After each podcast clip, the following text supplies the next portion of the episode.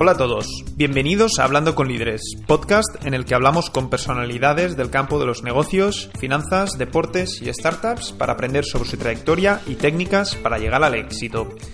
Yo soy Marc-Antoni Maciá y en el episodio de hoy hablamos con Eduardo Navarro, licenciado en Ingeniería Industrial por la Universidad Politécnica de Valencia.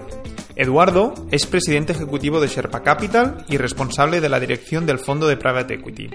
Además, es presidente de varias participadas de Sherpa Capital.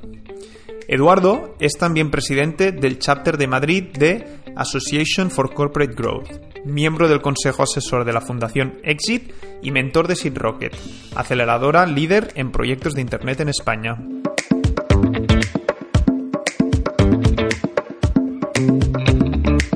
Hola Eduardo, bienvenido y muchas gracias por aceptar la invitación a participar en el podcast. ¿Cómo estás? Eh, fantástico. A pesar de todo lo que está pasando, yo creo que hay que ser optimista y, ver todas las oportunidades que tenemos por delante. Muy bien. Bueno, primero de todo, lo que me gustaría hacer es darte la enhorabuena por el, nuevo fondo de, de, Special Situations de 120 millones que se anunció el pasado mes de junio. Em, ¿Cuál es el enfoque de este nuevo fondo y la razón de lanzarlo? Nosotros desde SERPA, un poco nuestro concepto es apoyar a, las pymes españolas. Entonces, eh, tenemos dos estrategias y tenemos dos fondos. Uno que es para apoyar en, situaciones de crecimiento y otro que es para apoyar en situaciones especiales.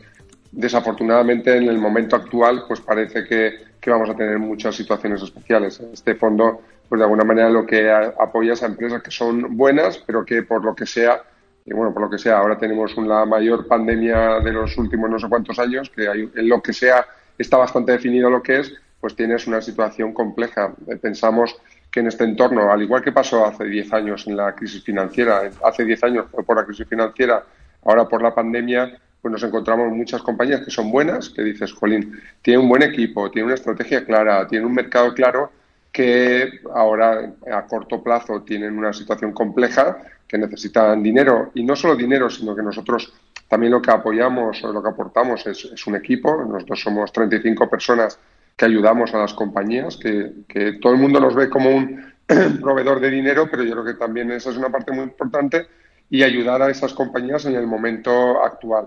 Yo no soy tan negativo con esto de que todo va a cambiar y ahora hay como un debate de, que el mundo va a cambiar todo y de que nadie va a volver a viajar y de que nadie va a volver a ir a Mallorca en verano y de que nadie va a volver a... bueno, yo creo que, que esta pandemia va a acelerar algunos procesos, como el proceso de la digitalización, que yo creo que eso es obvio, que, que algo que iba a durar 10 años, pues igual se hace en dos o en uno, pero que al final un hotel de Mallorca es un hotel de Mallorca y se seguirá llenando, que al final una aerolínea con sus cosas, pero seguirá habiendo aviones eh, volando.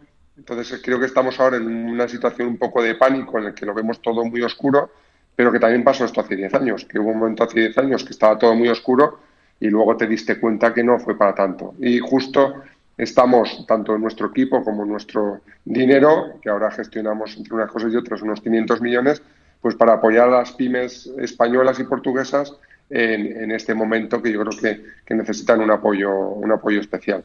Muy bien.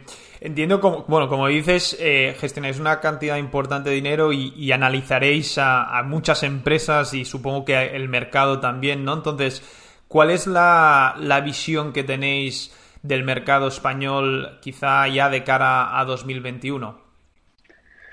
Pues pensamos que, pensamos que lo que os comentaba, yo creo que a corto plazo la situación va a ser muy dura. El 2021, eh, yo creo que la gente está siendo muy optimista y ahora el 2021 va a ser un, año muy complejo. Eh, creo que está habiendo un problemilla que es que la gente se está confiando demasiado, cosa que me preocupa. Veo mucha gente diciendo, bueno, la empresa está un poco apretada, pero jolín, que que esto, como ahora sale la vacuna y todo vuelve a arreglarse, que no pasa nada. Yo creo que como empresarios responsables debemos prepararnos para situaciones en las que quizá el 2021 sea un año duro o, desafortunadamente me temo que el 2021 va a ser duro, por lo que habría que hacer cosas. Y yo lo que, en ese sentido, lo que creo es que en España tenemos muchas empresas buenas, pero lo que me tiene muy preocupado es la falta de proactividad buscando soluciones. El español, a diferencia de otras culturas, eh, nos guste o no nos guste, nosotros somos más posibilistas y pensamos que al final las cosas se arreglan medio solas y a diferencia de un anglosajón que hoy ya está diciendo, jolín, voy a solucionar todos los problemas que tengo en los próximos 24 meses, pues aquí en España estamos diciendo, voy a solucionar los problemas en los próximos tres días. Entonces, yo creo que, ese es el único tema que yo creo teniendo un tejido industrial muy interesante, un tejido empresarial muy interesante, empresas muy buenas, equipos directivos muy buenos. Yo creo que la cultura esta de, no planificar el medio largo plazo, pues es un poco el, talón de Aquiles que tenemos y que en una situación como la actual, eh, porque es cierto que nadie sabemos lo que va a pasar y pueden pasar mil cosas, pero eh, ahora hay que gestionar por escenarios, es decir, bueno, ¿qué cosas pueden pasar? Escenario fantástico, pues que ahora salga la vacuna, que todo se recupere, no sé qué. Pues oye, si pasa eso, no tengo que hacer nada. Escenario realista, Jolín, pues que aunque haya progresos en lo sanitario, en lo económico la cosa va a estar regular. Escenario pesimista, que todo es un desastre y que todo es fatal y no sé qué. Bueno, pues tengo que, como empresario responsable, tengo que pensar en qué hago en cada uno de los tres casos. Entonces yo veo que estamos todos en el caso de todo va a ser fantástico. Pero si sale regular o si sale mal, ese plan B y ese plan C no está preparado. Yo no digo que seamos pesimistas, digo que digas, oye, hay un plan A, un plan B y un plan C. Ojalá, ojalá use el A, ojalá, ojalá para todos pero, jolín, si sale el B o el C, que tenga palancas. Eso es un poco como vemos el mercado. Sí, totalmente. Desde, desde Novicap, un poco la experiencia que tenemos es, muy parecida, ¿no? Vemos eh, empresas que la forma de gestionar la, la, financiación de circulante, hay algunas que no, que son muy previsoras, pero hay muchas otras que es eh, ostras, eh, yo de momento tengo ICOs, tengo la renovación en marzo, que está a la vuelta de la esquina, ¿no? Pero dicen, bueno, cuando llegue marzo y en función de si renuevan o no los ICOs, si los extienden, porque mucha gente también, bueno, tiene teorías, ¿no? De sobre lo que va a pasar con el gobierno eh, o con los avales del gobierno, entonces, bueno, eh, planean siempre con el, como decías tú, ¿no? El caso optimista, ¿no? Y totalmente de acuerdo en que hay que pensar un poco más allá, ¿no? Y no ser negativos, ¿no? O pesimistas, pero, pero sí planear un poco, ¿no? Em, hablando de las empresas... Dime, dime. Perdona, es que estamos todos un poco anestesiados entre los ICOs y los ERTES y el confinamiento, que hay un efecto psicológico del confinamiento, que no olvidemos que estar encerrado en tu casa te genera una sensación de, bueno, que de cierta desvinculación con el exterior. Entre, entre unas cosas y otras estamos todos como anestesiados. Entonces, mm. Eh, creo que hay que decir, jolín, cuidado que pasan cosas y que pueden pasar cosas. Hace 10 años ya nos pasó esto. Hace 10 años las empresas exitosas fueron las que desde el, principio dijeron, jolín, viene un toro y voy a cogerlo por los cuernos.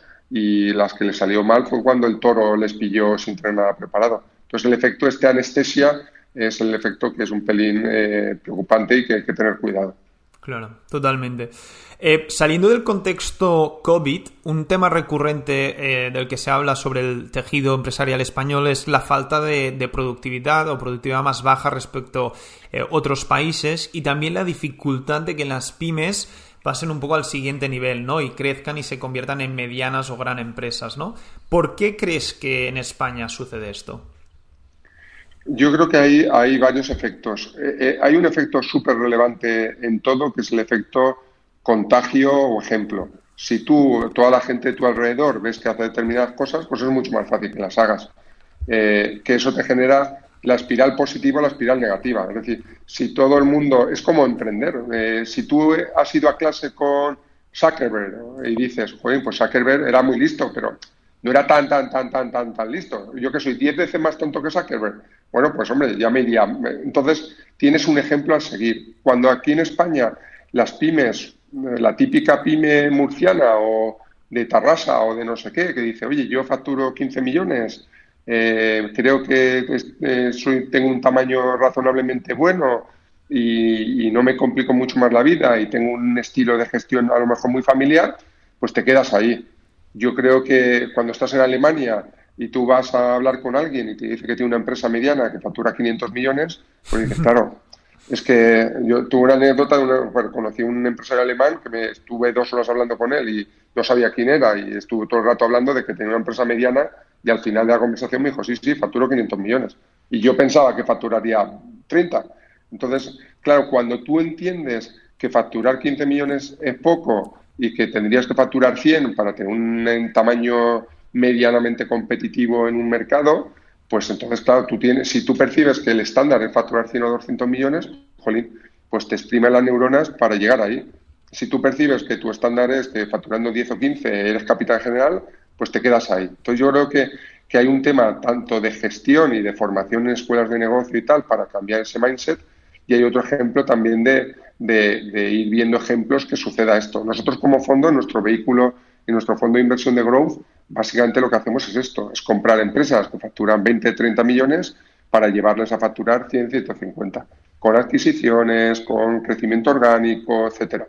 Entonces, claro, la creación de valor que, que haces ahí es muy importante. Entonces, yo creo que, que los, los empresarios, o bien eh, formándose y viendo otras cosas, o bien siendo acompañados por socios como nosotros, yo creo que, que es muy importante y es muy importante para el país que tengamos un núcleo de empresas con un tamaño determinado que tengan un posicionamiento global interesante. Es muy interesante lo que has dicho, ¿no? Que cogéis estas empresas que pasan de los 20, 30 a los 100, 150 millones. Más allá de esta, de esta ambición o mentalidad de los empresarios, ¿Cuáles son las, las dificultades o errores más comunes con los que os encontráis a la hora de hacer esta transición? ¿no? Porque es un crecimiento rápido, entiendo también en un plazo relativamente corto de tiempo. Entonces, ¿cuáles son los, los retos más importantes que encontráis ahí? Ahí, para hacer ese crecimiento suele haber una parte que es hacer adquisiciones y las adquisiciones siempre tienen retos. O sea, esto de yo tengo una empresa de 40 millones y compro otra que factura 40 y con eso facturamos 80 y como además tenemos sinergia, facturamos 110, pues eso eh, necesitas primero evaluar muy bien la compra que haces y segundo que los equipos sean capaces de ejecutarla. O sea, hay un desafío que es no equivocarte en la compra, porque muchas veces el problema este de uno más uno son tres, pues hay una parte que es que, que estratégicamente eso tenga sentido y yo llevo 20 años haciendo esto y ahora me he equivocado tanto que yo creo que ya, eh, ya no hay más errores que cometer. ahora ya estratégicamente dices, jolín, eh, a nosotros nos ha ido bien, pero hemos eh, sufrido mucho en algunas adquisiciones. Y luego hay otra parte, una es la más conceptual barra estratégica y luego la otra es la ejecución.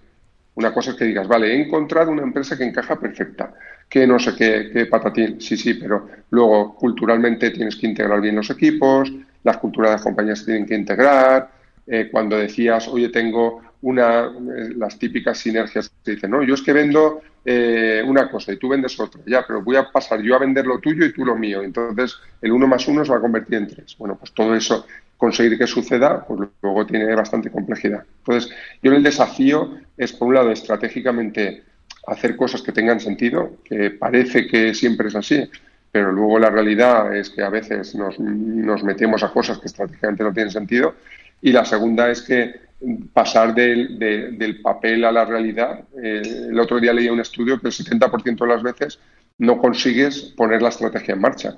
70%, dices que es, una barbaridad. Entonces, la gente muchas veces estamos mucho más obsesionados en hacer números y hacer reflexiones y no sé qué, y luego hay un tema de conseguir que si adquieres una compañía de 80 personas, que esas 80 personas se les cambie el chip, eh, pues es un trabajo y a veces ese trabajo se infravalora. problemas de personas, siempre los, los, más, los más difíciles, ¿no? Pasando al tema de inversión, ¿no? Que también es un, mundo que, conoces muy bien y tenemos muchos oyentes eh, que son ahorradores, ¿no? Y les, les, gusta, pues, aprender, por eso existe el podcast, ¿no? De, de, de Novicap. Em, me gustaría preguntarte, eh, si tuvieras 50.000 euros para invertir, ¿Qué les recomendarías a la gente que tiene estos ahorros y quiere empezar a invertir? Entiendo que el contexto de mercado ah, hoy mismo va a ser muy relevante, pero bueno, dónde empiezan? ¿no? ¿Por dónde pueden empezar a invertir?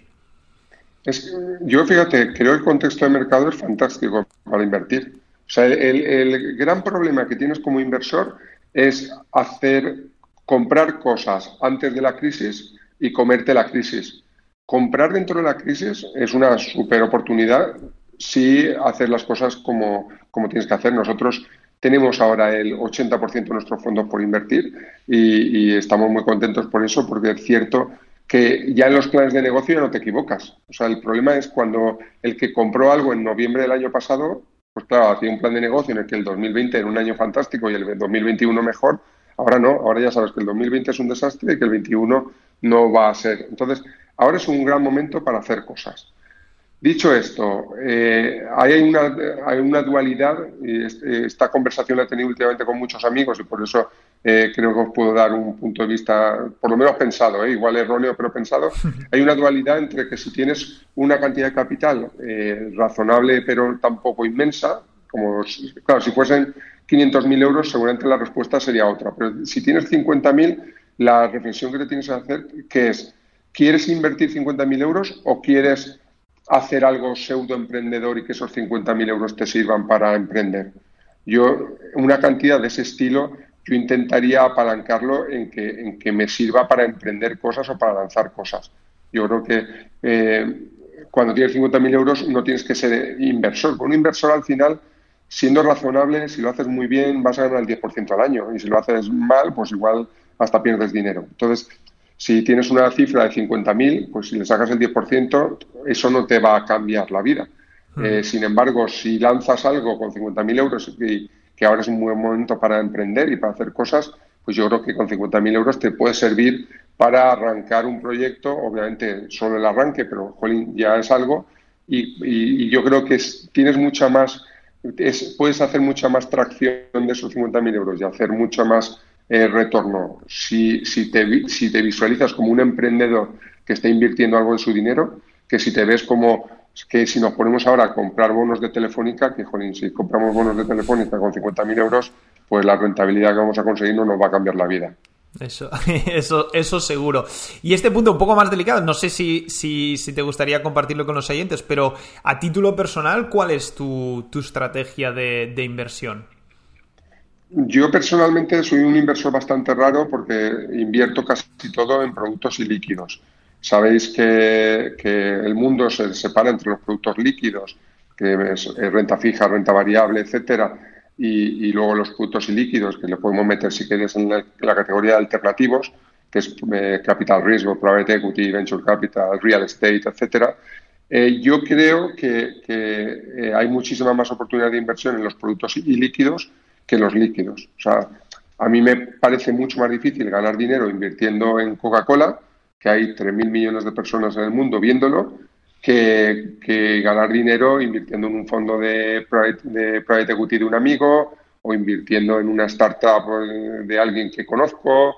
Ese tipo de cosas creo que la probabilidad de hacer retornos es mucho más alta. Eh, si, si, me pongo académico, diría que deberíamos hacer una cartera equilibrada entre los distintos no sé qué, pero la realidad es que yo tengo el 90% de mi dinero en productos ilíquidos, porque creo que la, el equilibrio rentabilidad-riesgo es, es, es, interesante. De hecho, eh, es más o menos público que la mayoría de mi patrimonio lo tengo metido en los propios fondos de SERPA, porque tenemos retornos razonablemente atractivos y que obviamente conozco lo que estamos haciendo. Pero para un inversor generalizado yo creo que mirar más toda la categoría de inversión alternativa creo que tiene todo el sentido del mundo. Y en España los inversores son, somos bastante poco sofisticados y estamos mucho comprando acciones y etcétera, cuando yo creo que el mundo de inversión es mucho más amplio que eso.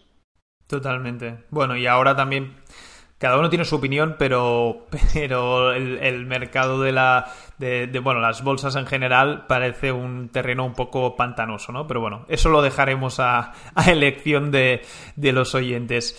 Muy bien, eh, cambiando de tema de, nuevo, una de las cosas que me gusta preguntar siempre es sobre aprendizajes vitales, ¿no? Y me gusta irme, pues, un tiempo hacia, hacia atrás. En este caso. Eh, me gustaría irme a, tus 18 años, ¿no? Si pudieras hablar con el Eduardo de 18 años, ¿no? Em, supongo que, bueno, eh, terminando la escuela, empezando universidad, ¿qué le dirías? ¿Qué, a nivel de consejo o de aprendizajes que has tenido y que te hubiese gustado saber a, esa edad? Pues fíjate, eh, mi caso es bastante curioso porque soy bastante emprendedor, nunca he trabajado, nunca he trabajado en ningún sitio que no hubiese lanzado yo, etcétera. Y, a lo mejor este otro contexto, yo tengo ahora un hijo, tengo un hijo de 11 años y una hija de 9. Entonces, lo tengo bastante fácil, que es, ¿qué les digo a ellos?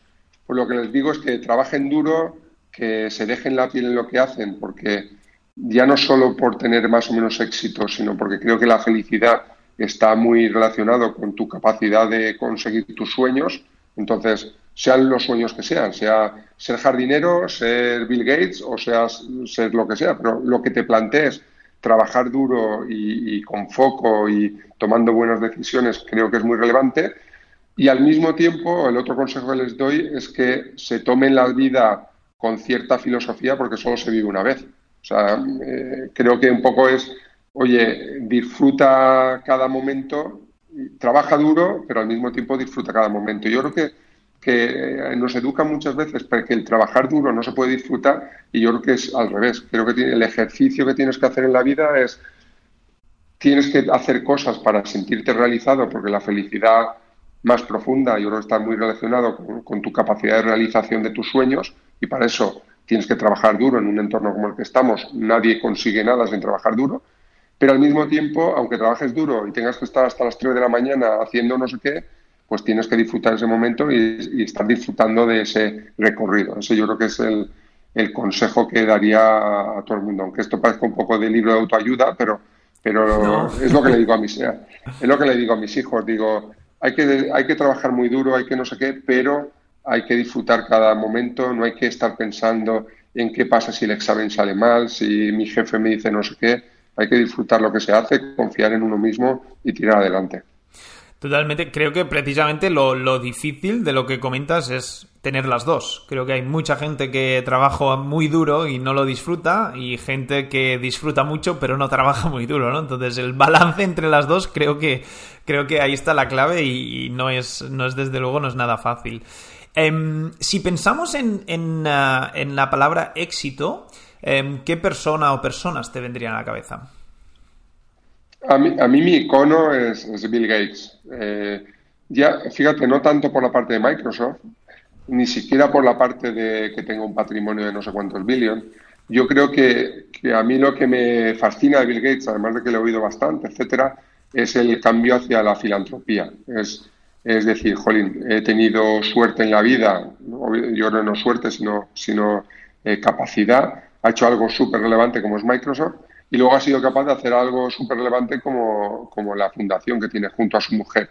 Y, yo creo que ese cambio, el, el, triunfar en dos aspectos, en, dos cosas tan sumamente distintas y ser exitoso en las dos, eh, me indica que, porque hay otros founders de cosas que dices, Jolín, eh, quien sea, dices, ha tenido éxito, pero le conoces dices, Jolín, ha tenido suerte, o sea, ha tenido éxito, pero yo creo que ha tenido un poco de suerte, porque este, sin embargo, un caso como Bill Gates, tú lo escuchas y dices, jolín, si este hombre se hubiese puesto a, hacer edificios, pues seguramente le habría, también le habría pegado bien. Entonces, yo creo el éxito, tanto por lo que ha conseguido como por la realización personal de lo que está haciendo, eh, jolín, yo creo que Bill Gates, para mí es mucho más bonito el caso que, yo sé, por ejemplo, Warren Buffett, que dice sí, o Elon Musk, que dice sí, les ha ido bien, pero, pero, pero, pero, jolín, se han centrado en una parte solo, aunque aunque Buffett apoya mucho a Bill Gates. Pero creo el caso de Bill Gates es un caso muy bonito, el, en un momento de tu vida, decir, le doy un giro a todo y voy a hacer el bien a los demás. O sea, yo creo que es un caso que a mí me gusta especialmente. Hay otros muchísimos más muy interesantes, pero este, si me dices uno, me quedo con Bill Gates. ¿Es eso algo que, que te gustaría o que has pensado alguna vez que, eh, que te gustaría hacer en el futuro? La parte pues, más de filantropía, ¿eh? de, Bill Gates, me refiero. No, no, totalmente. El tema es que en España, bueno, en España yo creo que habría una filantropía que es, que es ah, tomar mejores decisiones como país y, echar una mano al país en su conjunto.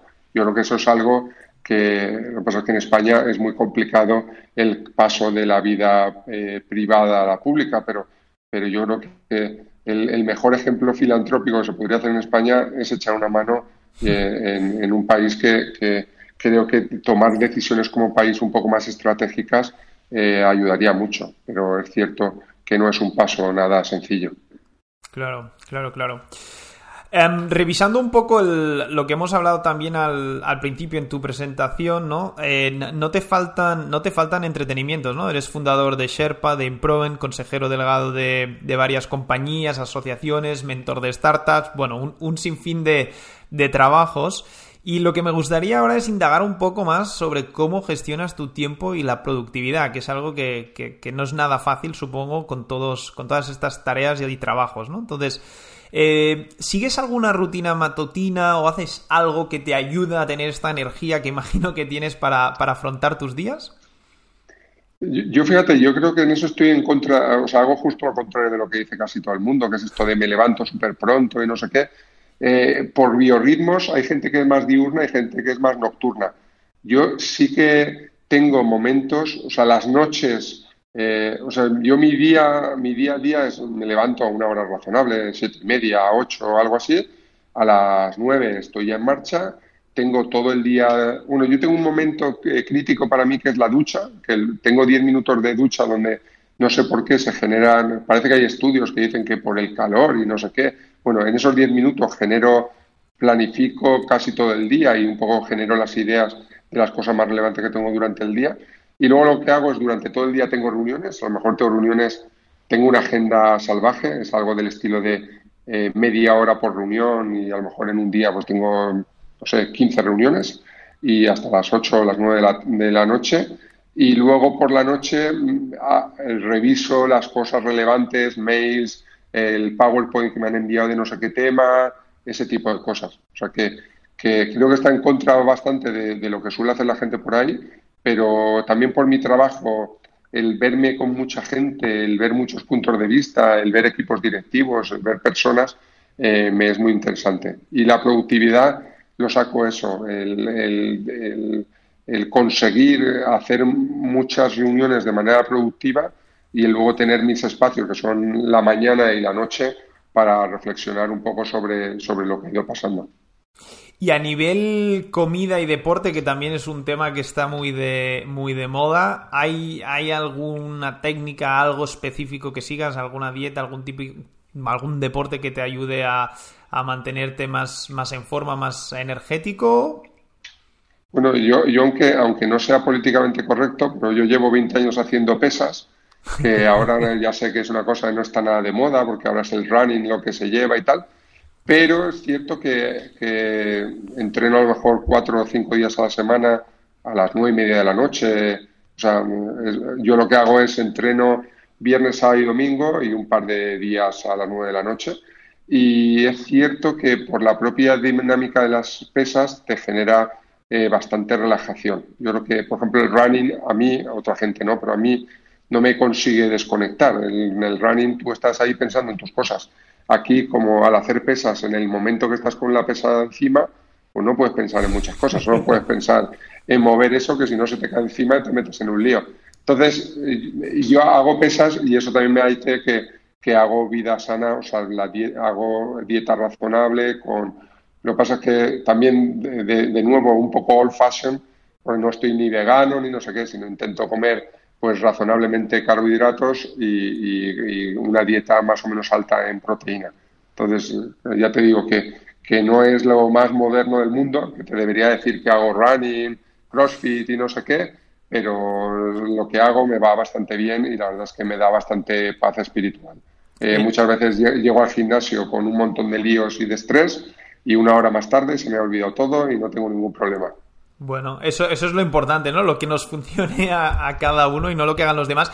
De hecho, em, no sé si es old fashion, a lo mejor sí para el público general, pero hay ciertos eh, personajes conocidos como Nassim Taleb del libro famoso Antifragile y Black Swan que es famoso precisamente por eso también. Él le encanta el peso muerto y, bueno, las pesas. O sea que hay, hay algunos personajes famosos ahí en el mundo que, que también eh, les relaja, ¿no? Y, utilizan las, las, pesas como método de, deporte, ¿no? Entonces, bueno, em, cada uno lo que le, cada uno lo que le, le funcione. Em, hablando del, tema startups, que, lo hemos comentado brevemente, una de las cosas que haces también eres mentor de Seed Rocket y, también inversor en startups. ¿Qué te llevó a, entrar en el mundo? Porque vienes del mundo del, private equity, que es verdad que siguen siendo empresas, pero aquí te has ido un poco más a, a early stage, ¿no? ¿Qué es lo que te ha motivado y lo que te gusta del mundo startup? Yo creo que ahí hay dos cosas bastante relevantes. Una, que hay muchas startups que que, están redescubriendo la rueda a nivel gestión.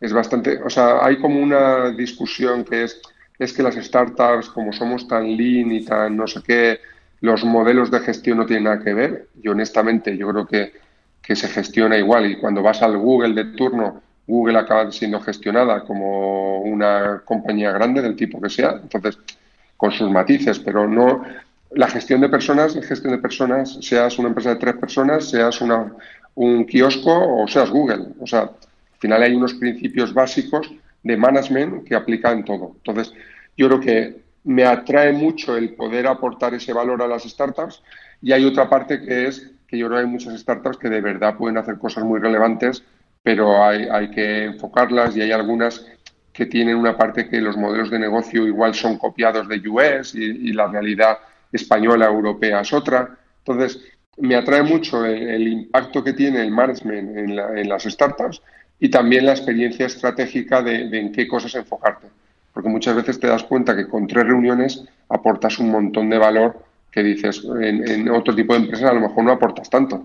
Porque hay, aquí hay cosas que dices, jolín, es que es bastante claro, por ejemplo, en espacios como FinTech o PropTech, que hay mucha gente copiando modelos americanos que hay, casos donde dices que eh, la mayoría de las fintech americanas no son copiables en España porque el modelo, el mercado financiero español no tiene nada que ver con el americano. Eh, pues ese tipo de cosas, o PropTech, que el real estate en España, sabes que está, está mega desarrollado y aunque un poco old fashion también, pero claro, si te traes algunos modelos de US, es que no tiene sentido. es que no, es que voy a hacer hipotecas de no sé ya, pues que las hipotecas de no sé qué, que aquí ni existen. Entonces, eso es lo que me, parece muy atractivo, que el impacto que puedes conseguir es muy alto. Muy interesante. De hecho, suscribo totalmente lo que dices porque uno de los errores eh, gordos que cometimos en Novicap fue eso, ¿no? Empezar con una idea y lo de siempre. Mirar al mundo, como siempre, siempre hay el ejemplo de Estados Unidos Em, que ha ido muy bien, ¿no? Que ha triunfado y empiezas a decir, ostras, todo lo que hacen ellos hay que hacerlo, ¿no? Porque eso está bien, ¿no? Y cuando te, das cuenta, mm, pues no todo aplica. siempre hay cosas que sí, pero hay, hay, hay muchas que no y es un error muy, muy, muy común que cometemos eh, todos. Pues muy bien, entramos ya en la recta final, tres últimas preguntas, eh, se nos está acabando el tiempo, así que eh, la primera de ellas sería, ¿de qué compra de menos de 50 euros te sientes más orgulloso? Pues fíjate, a mí un, libro que me cambió la vida, eh, bueno, hay dos, pero sería difícil elegir. Estaba pensando en uno de ellos, pero te digo dos.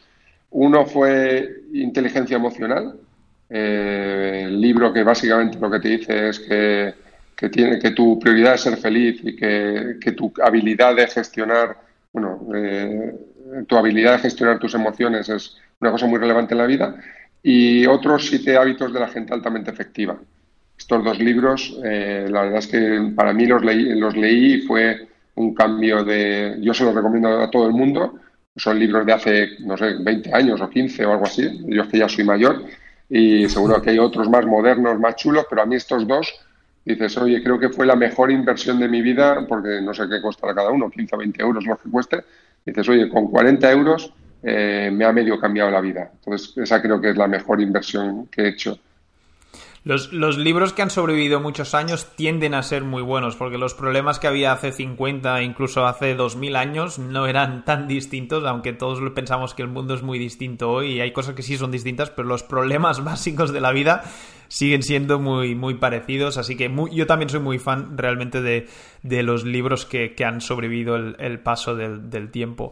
Em, en realidad me has respondido la siguiente pregunta, ¿no? Que era eh, los libros que me recomendabas. Ya nos has recomendado dos, así que nada, pasamos a la última, que básicamente sería si tuvieras que recomendar a alguien, a una persona para, para el siguiente podcast o para una de las entrevistas de, Hablando con Líderes, ¿a quién nos recomendarías? Ostras, eh, pues esta no me, había, no, me la había preparado. Eh, jolín, pues fíjate, eh, un amigo que también es muy emprendedor y empresario, que quizá conocéis, que es Ander Michelena, que he hablado hace un rato con él y, por eso me ha, venido el nombre a la cabeza, que es un emprendedor, sabéis que hizo TicketBiz, etcétera, y que, que, ahora es empresario, ha lanzado una Socimi, tiene su fondo de Venture Capital. Creo que es una persona muy interesante porque con treinta y pocos años ha hecho un montón de cosas. Yo creo que es, es muy, es muy. Pero esta, esta, respuesta me la tendría que haber preparado. Y eh, al final he dicho a Ander que el pobre he hablado hace un rato con él y dirá, dirá ¿cómo me metes en estos líos? Sí, es el primer. Eh, es el, un nombre que me viene a la cabeza. Bueno, muy bien. Pues nada, eh, lo dejamos aquí, no, no da tiempo para mucho más, pero bueno, la idea precisamente de estos podcasts es dar un poco, ¿no? Encender la, chispa para que la gente pues busque un poco más sobre, sobre ti y pueda aprender, ¿no? Sobre tu experiencia. Hemos hablado de muchos temas interesantes, eh, hemos hablado de inversión, hemos hablado de private equity, de aprendizajes vitales, productividad. Espero que haya sido muy útil para, para nuestros oyentes y que también lo hayas disfrutado tú mismo, Eduardo. Así que muchísimas gracias por, por participar. Muchísimas gracias por invitarme y ha sido un placer, lo he pasado muy bien. Nos vemos pronto. Señoras y señores, muchas gracias una vez más por escucharnos. Y nada, recordaros que os podéis suscribir al podcast a través de vuestra plataforma preferida, ya sea Apple Podcast o Spotify. Y si tenéis alguna duda o comentario, podéis escribirnos a la dirección de correo hablando con líderes Yo soy Marc Antoni Masiá y este ha sido Hablando con Líderes.